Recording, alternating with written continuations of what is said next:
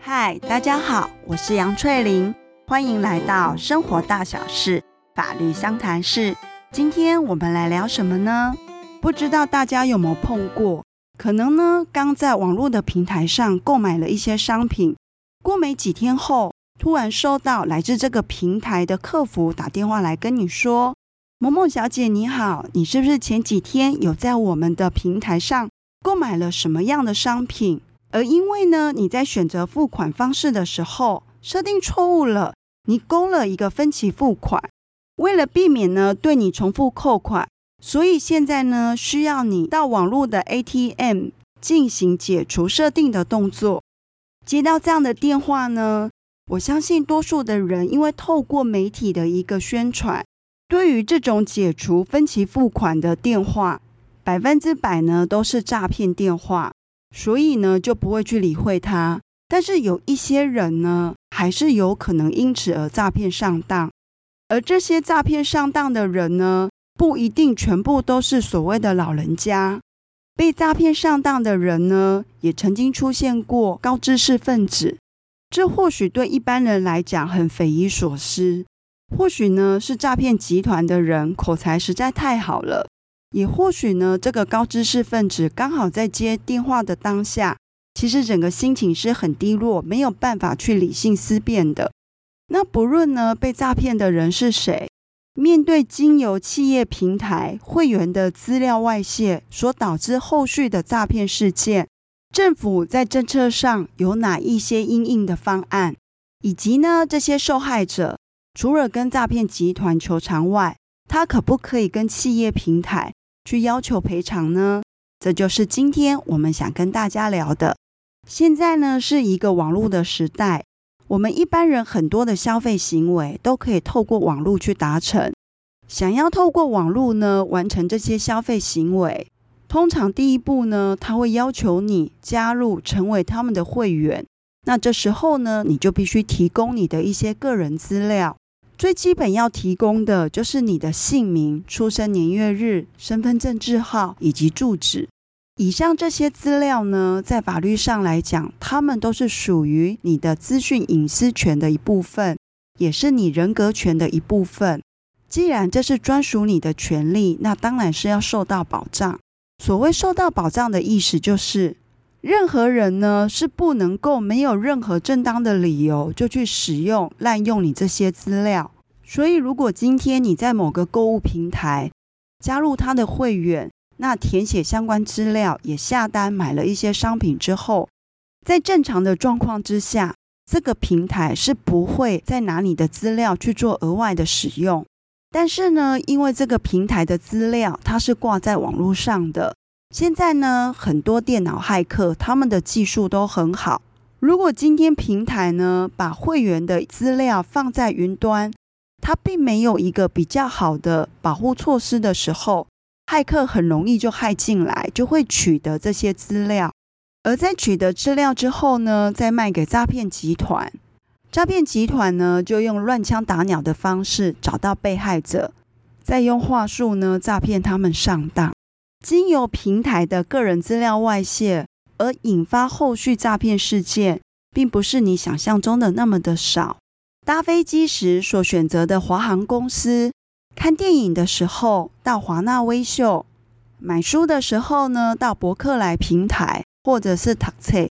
国内旅游的时候呢透过 iRent 去租车，买东西时呢最常使用的虾皮平台迪卡侬。以上呢这些电商平台都曾经发生过个人资料外泄的问题，也曾经被主管机关认列成是高风险的卖场。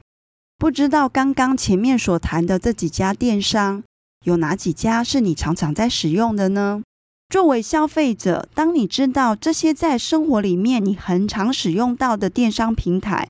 是那么容易的发生个人资料外泄的问题，那你可能很想了解我们的政府或者是我们的法规到底呢有做了哪些对这些企业的要求跟规范。这些相关的规范呢，是出现在《个人资料保护法》里面。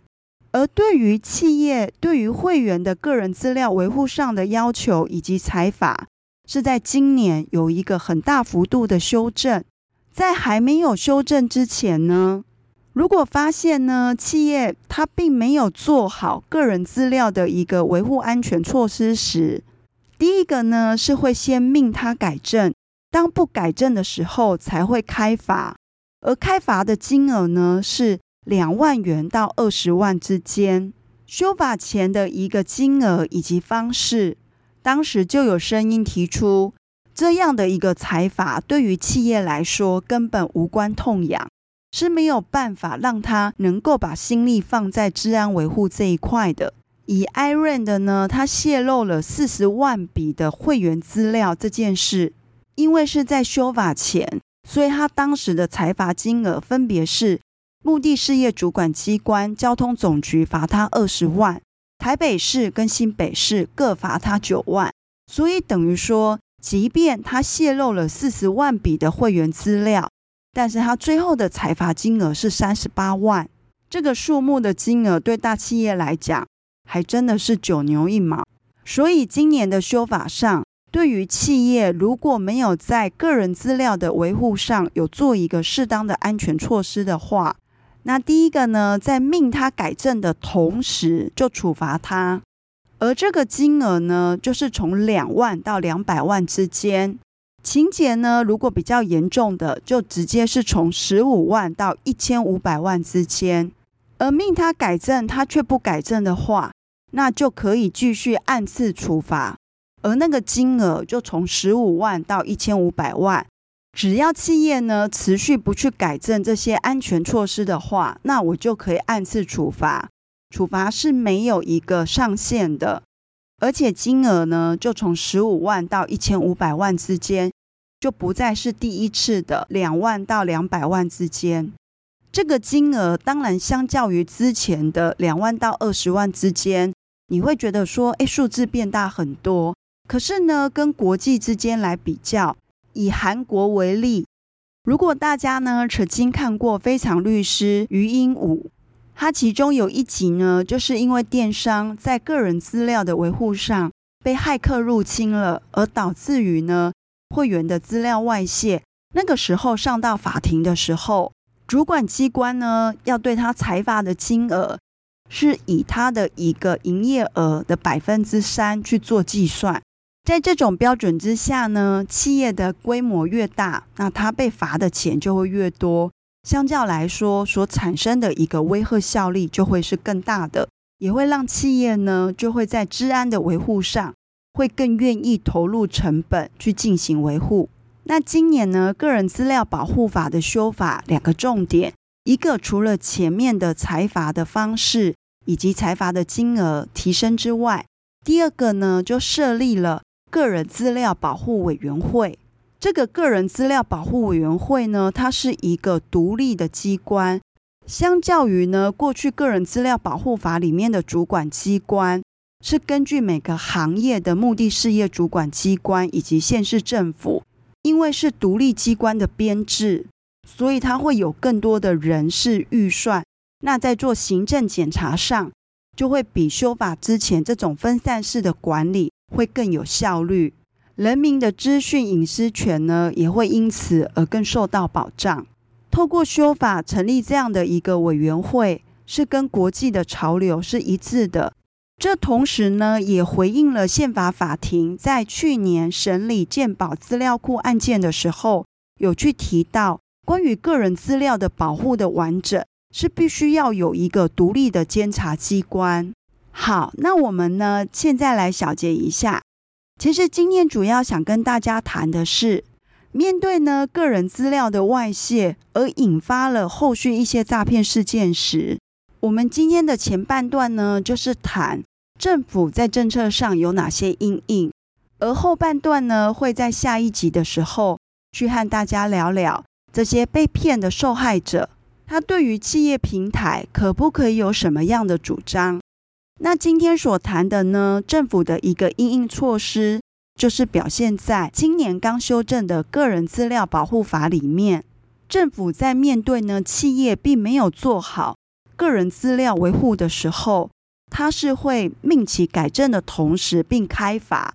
而开罚的金额呢，也从过去的两万到二十万之间调整成两万到两百万，更严重的话呢是十五万到一千五百万。而这种处罚呢叫做按次处罚，就是只要你不改正，我每通知你一次，我就可以罚你一次。金额呢在第二次通知的时候，也上升到十五万到一千五百万之间。第二个变革呢，是成立了个人资料保护委员会这样的一个独立监督机关。这样的监督机关呢，因为它是一个独立的机关，它相较于过去会更有更多的权力能力来进行个人资料的一个监督跟保护。好，那这就是我们今天的 podcast 的内容，下次再见喽，拜拜。